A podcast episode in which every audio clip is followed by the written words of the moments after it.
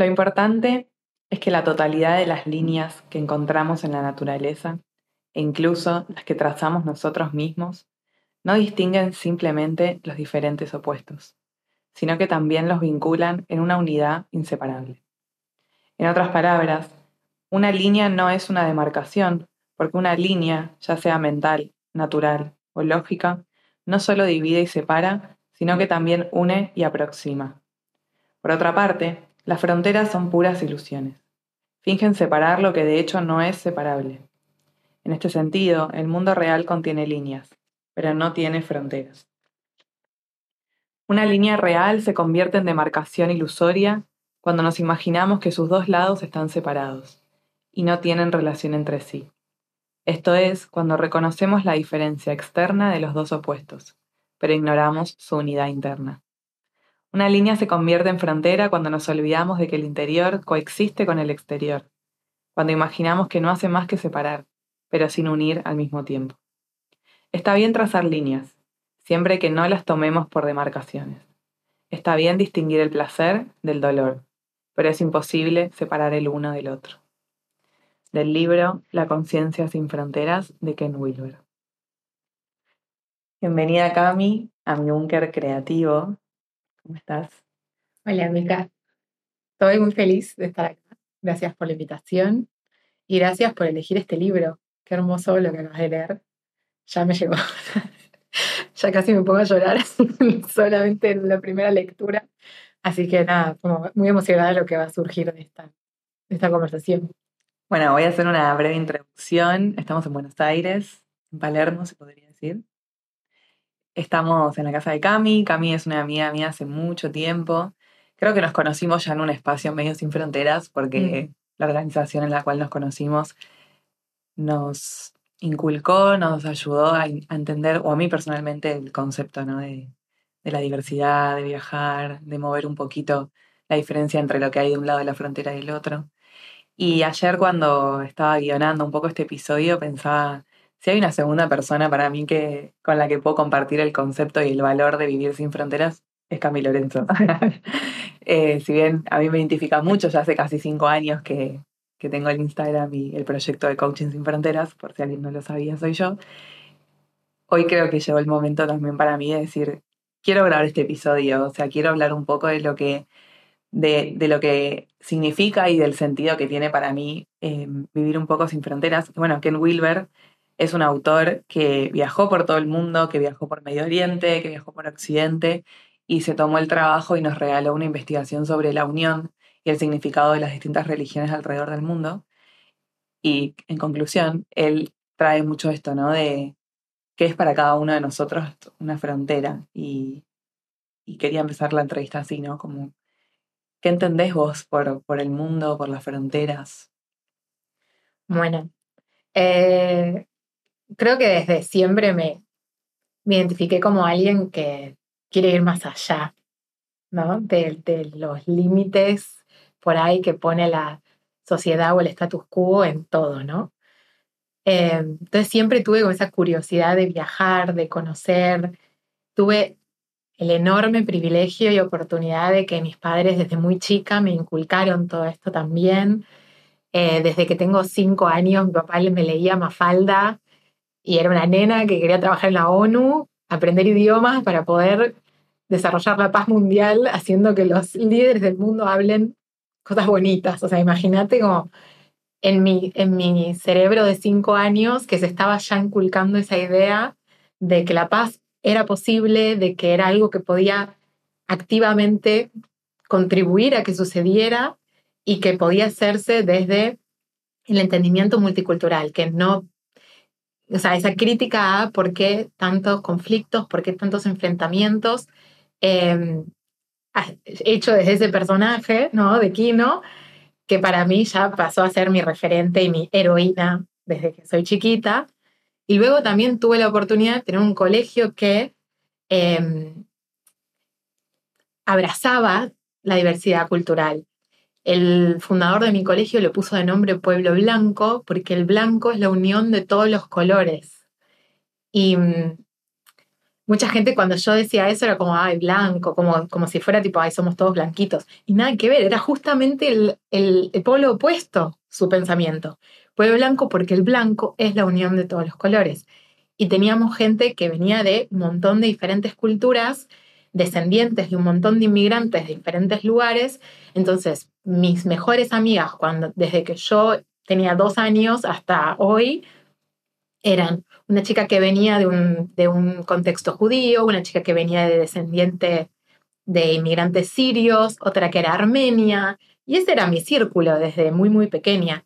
Entonces, para mí siempre fue una curiosidad y una avidez por aprender, uy, esa comida que traes al mediodía, ¿qué es? ¿De dónde viene? ¿Y por qué estás aprendiendo ese idioma? ¿Y cómo son tus ceremonias y tus rituales? Y como mucha curiosidad. Entonces, para mí, el hecho de una frontera o, una demarcación de territorio, como se ve en un mapa o en un globo, eh, nunca resonó conmigo. Yo siempre me sentí eh, abierta a ¿no? todo lo que podía ser diferente a mí y muy curiosa por empezar a viajar y por empezar a incorporar todos esos conocimientos, ¿no? Desde ya una juventud, adultez, em, poder hacerlo yo. Y en el viajar, siempre lo hice desde eh, una apertura mental y de corazón muy grande, como em, algo que a mí me por ahí en mi, en mi cotidiano, o sea, algo que sucediera en mi cultura o en mi sociedad, por ahí me haría ruido, yéndome afuera y teniendo otro paradigma en el cual me estoy insertando, era más blanda, ¿no? Como más flexible ante, eh, ok, esto es una cultura diferente, un contexto diferente, entonces no lo puedo juzgar con los mismos ojos con los cuales juzgo en mi lugar. Em, y eso me permitió tener amigos de todo el mundo, mismo antes de entrar a la organización que mencionabas, eh, y poder tener conversaciones profundas y interesantes con gente de diferentes culturas y diferentes países y en diferentes idiomas a veces. Em, y sigo diciendo que para mí lo, lo rico y lo hermoso y lo bello en esta vida es justamente vivir así, sin fronteras, estando abierto a conocer todo lo que hay disponible en el mundo. Quiero agregar que mm, si bien conozco muchos viajeros, creo que con vos es las personas que más me identifico en tu forma de viajar actual. Entiendo que, que viajas desde muy chica y fuiste seguramente cambiando esa forma. ¿Cuál crees que, cuál forma crees que hoy te identifica más a nivel valores, a nivel elecciones, eh, en tu forma de, de conocer el mundo? En cuanto a mis valores, siento que, bueno, yo tengo ciertos valores con los que vivo mi vida y mi vida es viajar y viajar es mi vida, entonces es toda una sola cosa para mí. Eh, entonces esos valores los represento también al viajar. Y siento además que cuando viajo soy mucho más yo. Y cuando viajo tengo esos valores mucho más a flor de piel que cuando estoy quieta. Eh, no es lo mismo estar en mi casa, encerrada en mi cajita, cuatro paredes, con mi gato, que estando en el medio del el Cairo, encontrando cuál es el minibús que me tengo que tomar para ir hasta mi trabajo. Ahí es donde sale realmente Camila y los valores de la forma más fuerte, que esos valores los transmito también por si a alguien también le, le resuena. Eh, para mí son la pasión, la perseverancia, la ética y el coraje. Entonces, cada paso que doy, cada decisión que tomo, cada nuevo destino al que me voy a enfrentar, siempre es desde ahí. Em, y viajo además, como vivo y vivo como viajo, haciéndolo intensamente. Hace ya como, no sé, siete, ocho años que vengo diciendo esta frase, vivir intensamente es mi propósito e inspirar a otros a hacer lo mismo. Eh, cuando me enfrento a un nuevo lugar, como decía, voy con el corazón abierto para vivirlo todo intensamente, que si el momento que me voy a enfrentar sea una caca, bueno, la voy a vivir igual intensamente, voy a permitirme sentir todo lo que eso me hace sentir. Eh, y lo mismo con la alegría o con la sorpresa, ¿no? Como que cada detalle nuevo, diferente, me sorprenda como una niña de seis años em, y permitiéndome amar mucho, ¿no? Como, bueno, algo que siempre digo que es muy gracioso es que siempre me enamoro cuando viajo, pero siento que tiene mucho más que ver con esta forma de, ir por el mundo con el corazón abierto que simplemente de ser enamoradiza, porque en Buenos Aires no me pasa. No, y te iba a decir, también me pongo un poco del lado del que recibe y por ahí te ves del lugar local, ¿no? Imagínate, alguien que vive en el Cairo, que trabaja y de repente vos llegas como compañera de trabajo o vos llegás como persona nueva que se integra a un proyecto. No sos una persona como cualquier otra, de verdad lo digo, o yo creo que yo tampoco. Como que llama la atención cómo te brillan los ojos, cómo te presentás, la curiosidad y la humildad con la cual llegas a un lugar, que algo que, yo fui aprendiendo con el tiempo también viajando es que a veces empiezan a crear como estigmas de los países, de las identidades, de las fronteras, y te empiezan a recibir, depende de dónde seas. Y traigo esto porque creo que nosotras somos personas que logramos como corrernos de la etiqueta de argentinas o de donde sea para llegar a un lugar y decir, hola, ¿cómo estás? Me presento y, no necesariamente, y eso no, no, quiere decir que no vemos de dónde venimos, o sea, me parece que es interesante para, para los viajeros que escuchen este podcast que reflexionemos a veces sobre cómo llegamos a un lugar, desde la mm. postura, la mirada y, y realmente esto que sigue el corazón abierto, que no es lo mismo que, que, estar esperando que algo sea una manera, sino llegar como, hola, no sé qué hay acá, pero vengo a querer conocerlo. Mm.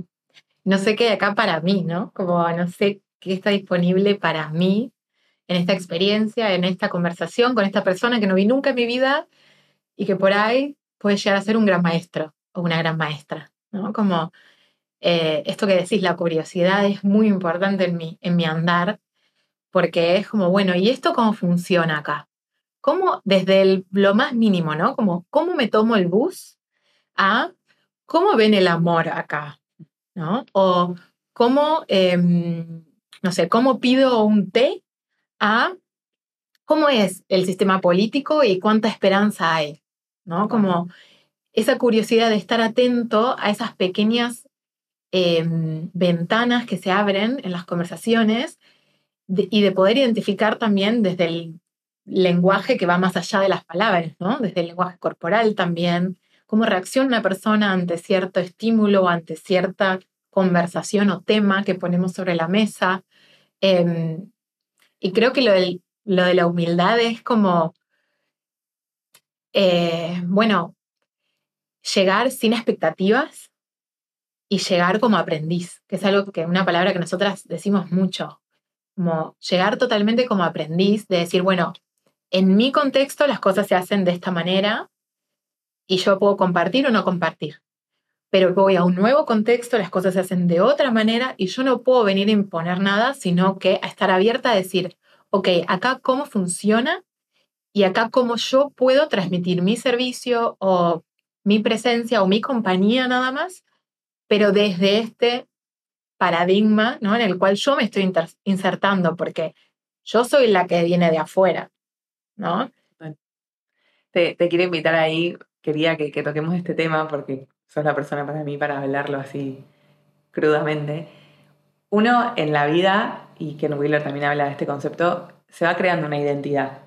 Y con esa identidad se van creando ciertas, vamos a decirle etiquetas para que quede más simple, porque no quiero irme al abstracto. Vamos a suponer, por ejemplo, ¿no? que vos en Buenos Aires aprendiste sobre feminismo y sobre ciertas maneras sobre cómo te identificás como mujer y cuál es tu voz, voz con Z al, alzar, al alzarlo como mujer. ¿Cómo es de repente, si tenés algún ejemplo para compartir o algo como bien cotidiano y bien simple para que el que escucha pueda como imaginarse en esa situación? estuviste viviendo y trabajando mucho tiempo en, Medio Oriente, en países que quizás eh, se identifican de otra manera las mujeres o, viven otra realidad la tuya, me gustaría como, como que podamos reflexionar un poco sobre esto, el concepto de identidad y cómo esa identidad de repente, esto que decías recién, llega a un lugar y quizás no se trata de imponer, sino de, bueno, cómo coexistir con que de repente una mujer quizás nunca haya escuchado la palabra feminismo o nunca haya... Em, hecho un tatuaje o situaciones que, nos quieras algún ejemplo que nos quieras contar. Bien. Em, bueno, en cuanto a la identidad, como que soy una persona que se transforma cada dos semanas. Mismo hace poco estábamos hablando que hasta la cara me cambió hace tres días. Entonces, al yo vivir en una transformación tan cotidiana, tan regularmente, no sé si soy una persona que se identifica con eh, que alguien tenga una identidad tan fija, ¿no? Eh, a mí me, mm, no me resulta como, no lo puedo entender porque yo no lo vivo, ¿no? O sea, es algo que, que me es ajeno. Entonces, por ahí una persona que viene con una identidad súper fija, con un montón de paradigmas recontra cuadrados, si los metes en un contexto diferente y por ahí le choque mucho más que a mí, ¿no? O sea, eso creo que está bueno decirlo porque yo soy una persona que ni siquiera yo misma hace un mes, en esta misma casa, en este mismo país, en esta misma ciudad, era la misma. Entonces eso creo que es importante y también estar dispuestos a estar blanditos y poder como decir, bueno, che, ¿por qué tengo que casarme con esta etiqueta? No tenerle miedo al cambio, porque muchas veces hay como mucho miedo y resistencia al cambio de, uy, y si yo era esta persona y mañana soy otra, por ahí no me van a eh, recibir de la misma manera en mi entorno, me van a ver como, ¿y a esta qué le pasó? ¿Qué se cree?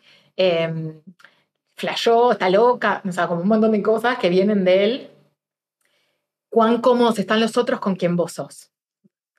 Entonces, si querés cambiar, cambia y que el resto sea problema del resto, ¿no? Eso por un lado. Ahora, yendo a esa identidad que por ahí uno tiene y que va hacia un lugar nuevo, ese lugar nuevo en general eh, va a afectar a esa identidad. O sea, es imposible. Tenés que ser una persona muy, muy cerrada como para que no te penetre de alguna manera lo que estás viviendo. Porque estás viviendo una cultura diferente, un paradigma diferente, una religión diferente, un idioma diferente. Todo eso hace que algo, al menos algo te raspe la piel. O sea, al menos un poquito eh, afecta a esa identidad y te haga cuestionarte cosas. Por ahí sigas siendo la misma después, pero te haga cuestionarte cosas. Che, ¿y esto cómo es para mí? Veo de repente que, que para las personas de este país el matrimonio es súper importante. ¿Y qué pasa? ¿Qué me pasa a mí con el matrimonio? ¿Qué me pasa a mí con esta institución? ¿Qué me pasa a mí con mi deseo de formar una familia o una, un hogar con alguien? Y de repente decís tipo, ah, bueno, pará, ahora que me hice todas estas preguntas, no sé si esa identidad que tenía tan fija era tan fija. Y empezás a poder como jugar con eso un poco más.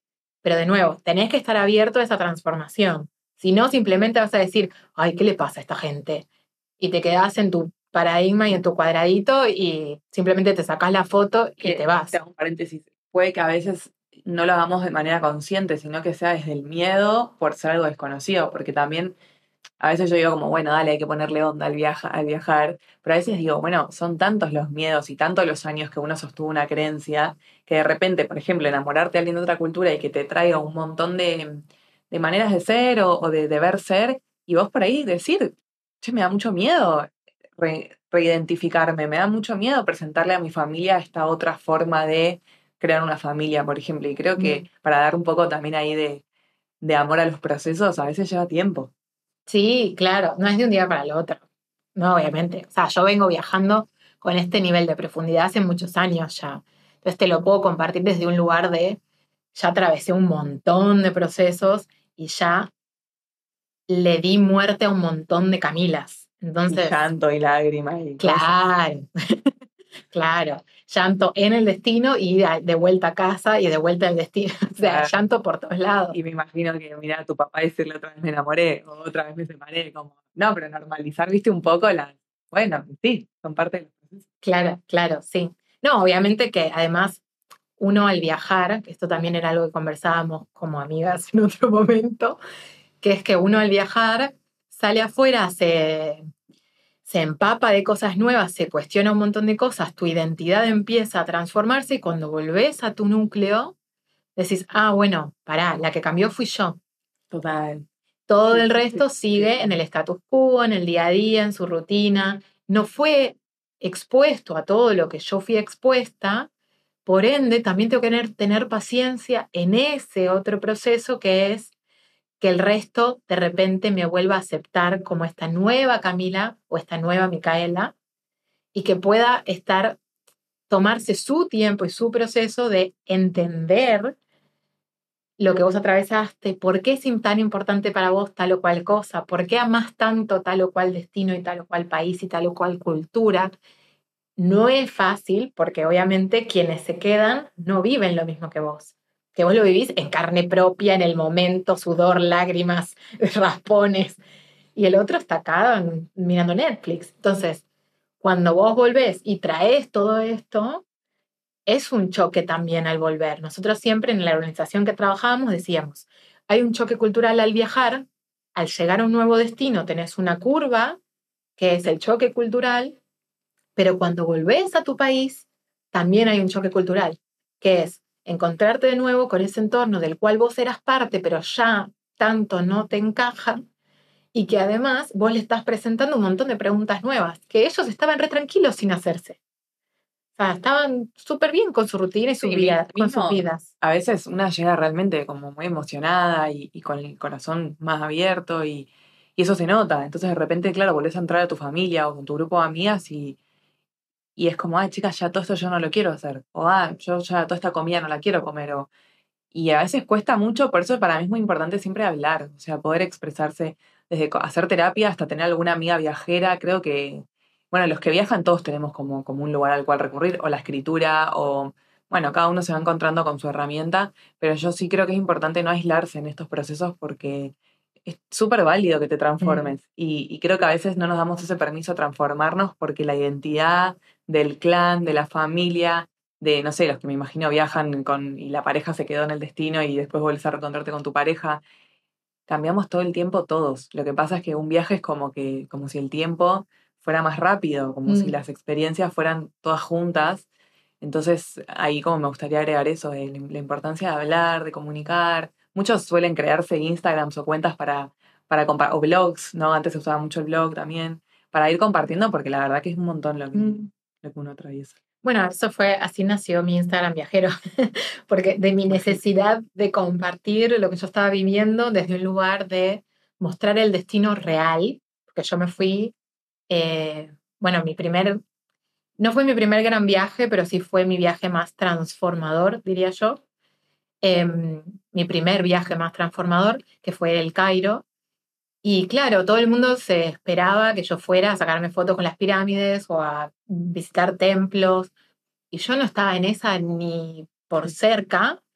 Entonces lo que yo necesitaba era compartir mi día a día, compartir realmente cómo era la cultura, eh, la gente, eh, la comida, bueno, el día a día de mi vida allá, y así es como nace mi Instagram viajero, que después al final lo compartimos. Em, pero sí me parece como muy necesario, yo siempre ando ávida de conocer nuevas viajeras, porque por más que hay un montón de gente hermosa con la que puedo compartir mis experiencias, no hay un entendimiento a un nivel tan profundo como el cual tengo con personas que viajan, como con vos o con algunas de las otras personas que conocí gracias a este Instagram. Yo voy como, hola, ¿cómo estás? Nos tomamos un café, como desesperada por tener una conversación que sea em, al nivel que yo necesito, ¿no? Y ahí trajiste la palabra esta de, de nuevo, ¿no? Como ya no estás buscando a alguien que hable tu mismo idioma o que venga del mismo lugar que vos, sino estás buscando a alguien que entienda el concepto de viajar igual que vos. Y traigo este concepto de nuevo porque creo que está súper relacionado con empezar a vivir realmente como una ciudadana del mundo y como, como una persona sin fronteras, porque a veces uno viaja y yo lo veo un montón y esto es un palo para todos los que están a Nueva Zelanda, Australia, que solo se rodean de comunidad del país del que sos y está buenísimo y si te sirve, seguirlo haciendo. Pero yo siempre fui muy crítica de eso porque es como, estás viajando a la otra parte del mundo y estás viviendo y repitiendo literalmente los mismos patrones, conversaciones y rutinas que tenías en tu país y está buenísimo si te sirve, repito, pero yo personalmente no me identifico para nada con eso, o sea, creo que, que me identifico más con encontrar otro viajero, sea de donde sea, la verdad es que hablar idiomas te abre mucho la posibilidad de, de descubrir más amor, porque es impresionante de repente, por más de que no hables perfecto otro idioma, poder eh, de repente compartir con alguien, no sé, de, yo también tuve la oportunidad de, conocer a una persona muy importante del Cairo, pero encontrarnos en Barcelona y poder tener conversaciones sobre la sexualidad de las mujeres y los hombres en, los dos países, ¿no? En Argentina, en Egipto.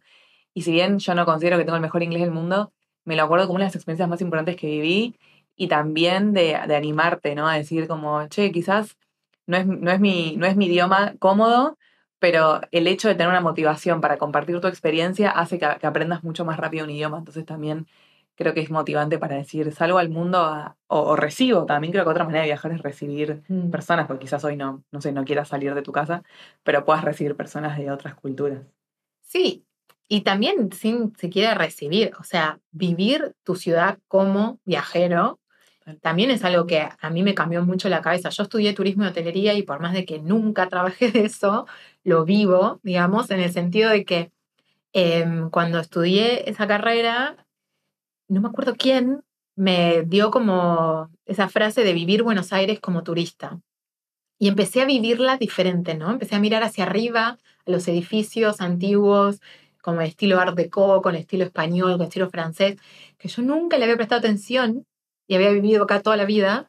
Y de repente dije, wow, qué ciudad en la que vivo. Entonces, claro, yo la veo con otros ojos a Buenos Aires, por más de que no me siento tan a gusto siempre acá, la, trato de vivir como viajera lo más posible, también en el sentido de me voy a comprar algo en la verdulería y me pongo a conversar con, la, con el verdulero para ver, bueno, qué, qué, tal, qué es lo que esta persona me puede aportar. Eh, hoy en día, por ejemplo, soy muy amiga de la señora que tiene un kiosco acá abajo de mi casa y cada vez que voy a comprar un agua me quedo 20 minutos conversando de la vida y de nuestros procesos. Y me parece algo súper poderoso y valioso que no sé si todos nos lo permitimos, ¿no? Como yo no lo hubiera hecho hace 10 años, pero hoy en día digo, wow, esta persona seguramente tiene algo valioso para mí. Entonces me abro a ver qué, nos va a traer la conversación hoy, ¿no? ¿Qué es lo que va a estar sobre la mesa hoy? Y mismo con mi familia, con mis amigos, como empezar a vivir como viajero, con mentalidad de viajero, de decir, cuando uno viaja, en general tiene tiempo limitado yo voy a estar en este destino un mes. Por ende, tengo que vivir todo muy intenso durante un mes. Si yo conozco a alguien, no sé cuándo lo vuelvo a ver en mi vida, entonces la conversación que vamos a tener no va a ser trivial. Va a ser una conversación profunda, porque no sé cuándo te vuelvo a ver. ¿Y por qué no aplicar eso a tu día a día?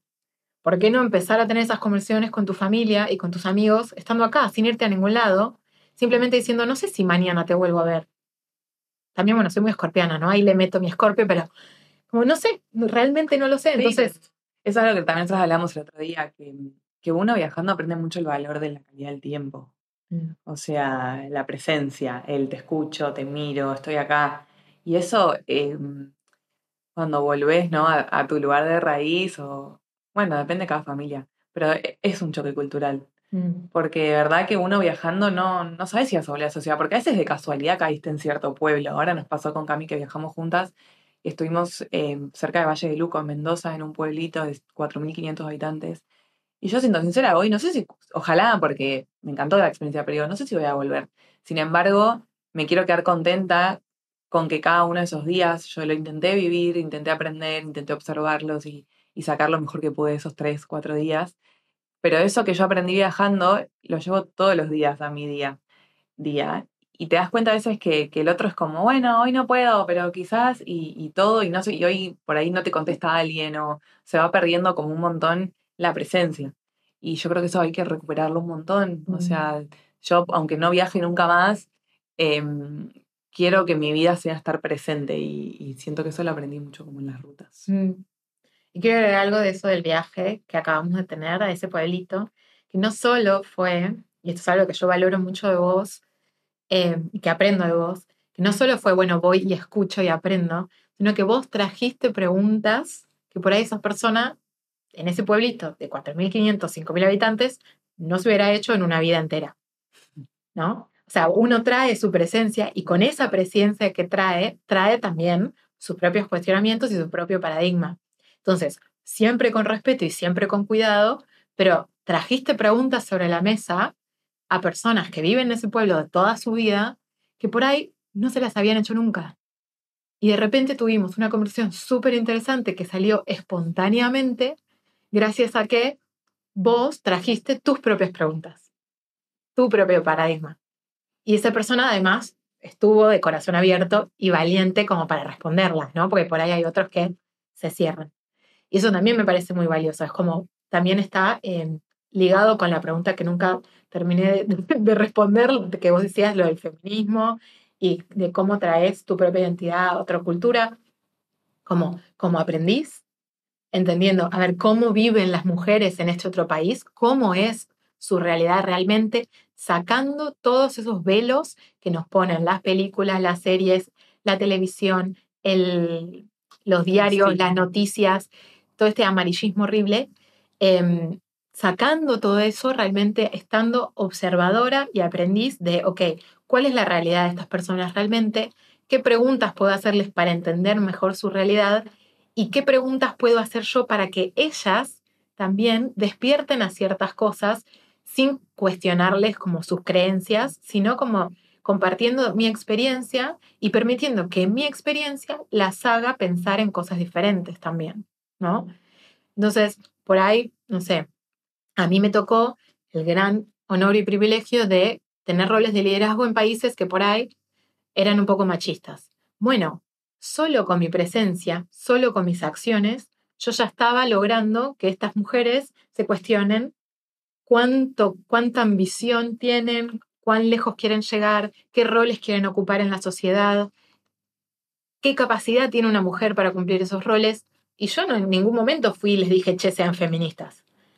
Simplemente fue una cuestión de llegar desde mi presencia y desde mi accionar y mi experiencia a que ellas puedan ver posibilidades nuevas, referentes nuevos. Y eso me parece súper valioso. Porque también hace que el otro pueda ver algo distinto. Mm. Y creo que nosotras, y lo digo, a ver, lo digo ya, las dos viajamos hace mucho tiempo, trabajamos en una organización de liderazgo que está en todo el mundo, o sea, creo que, que tenemos como, como la experiencia de la autoestima hoy para sostener esta etiqueta que por ahí antes no nos animábamos. Por eso agradezco hoy estar juntas acá en Buenos Aires grabando, porque de verdad es necesario expandir esto. O sea, es necesario no imponer más, dejar de colonizar. O sea, la palabra colonizar para mí tiene que desaparecer. Em, y es algo tan sutil como prestar atención al lenguaje. O sea, vos no llegás a una cultura para mejorar otro. Escuché muchísimo trabajando en voluntariados que personas quieren ir a Latinoamérica a cambiar las cosas, a cambiar el mundo ahí. No hay que cambiar nada. Hay que ir a aprender, en todo caso poder colaborar, traer puntos de vista distintos. A veces sí, quizás tenemos recursos que pueden colaborar a que un proyecto siga, pero que en Europa funcione algo no quiere decir que en Latinoamérica funcione. Que en Egipto funcione algo no quiere decir que en Marruecos también funcione. Y eso es algo que hay que realmente, me da piel de gallina, pero siento expresarlo porque tenemos que terminar con esta palabra de que uno es mejor que otro y primer mundista y tercer mundista y nada, hay lo que hay, todos hacemos lo mejor que podemos y hay culturas que quizás no sean las más desarrolladas tecnológicamente hablando, pero tengan realmente las medicinas alternativas que más hoy pueden curar y que más hoy pueden sanar.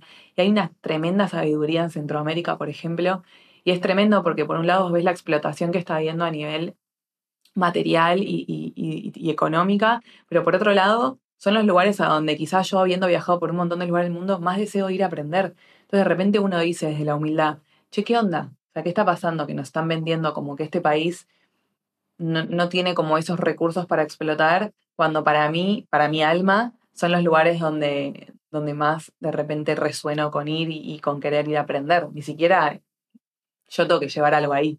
Quizás sí, quizás no, no sé, pero, pero me parece como re importante hacer hincapié en esto, ¿no? De que seamos mucho más humildes a la hora de tocar una puerta. Y te quería compartir una frase que, que es del libro, que para mí resume un poco como lo que fue este episodio para que vos hagas lo que quieras con la frase, que dice así, miré y miré y esto llegué a ver. Lo que creía que eras tú y tú, en verdad yo y yo. Oh. El afuera siendo espejo del adentro. Hermoso. Yo creo que un poco lo que decía antes también, ¿no? Como, como la gente que nos vamos cruzando pueden ser nuestros maestros. A esto me refiero también. Como yo estoy, uno va habido de, ay, quiero conocer nuevas culturas, nuevos países, nuevas cosas, pero en realidad siempre te terminas mirando a vos. Siempre te terminas mirando a vos. O sea, yo voy y conozco un país totalmente diferente a mí y a mi entorno, pero de lo que más aprendo es de mí misma. Lo que más me llevo son herramientas para trabajar conmigo misma.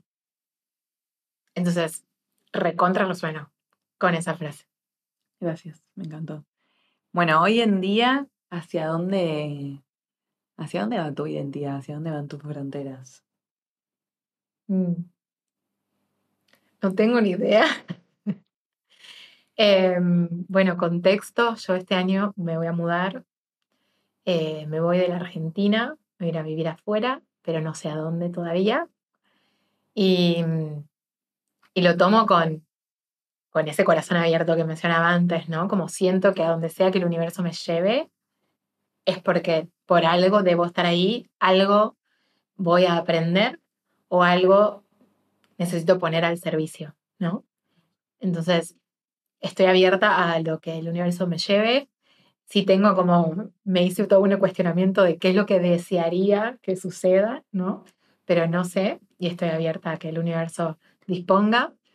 Y lo que sí tengo seguro es que hay dos viajes grandes que quiero hacer, más allá de esa mudanza, que son a India y Egipto, que me vienen llamando a los gritos. Yo voy a donde me llama el universo. Todos mis viajes, toda mi vida siempre fue un llamado. Y ahora India me está gritando muy fuerte. Y bueno, espero que se dé y Egipto lo mismo. Así que son como esos próximos dos grandes viajes transformadores que siento que van a suceder pronto, pero no sé cuándo. Bueno, amiga, eh, si hoy te queremos encontrar en algún lugar donde te encontramos y, y que estás actualmente, en qué estás al servicio actualmente.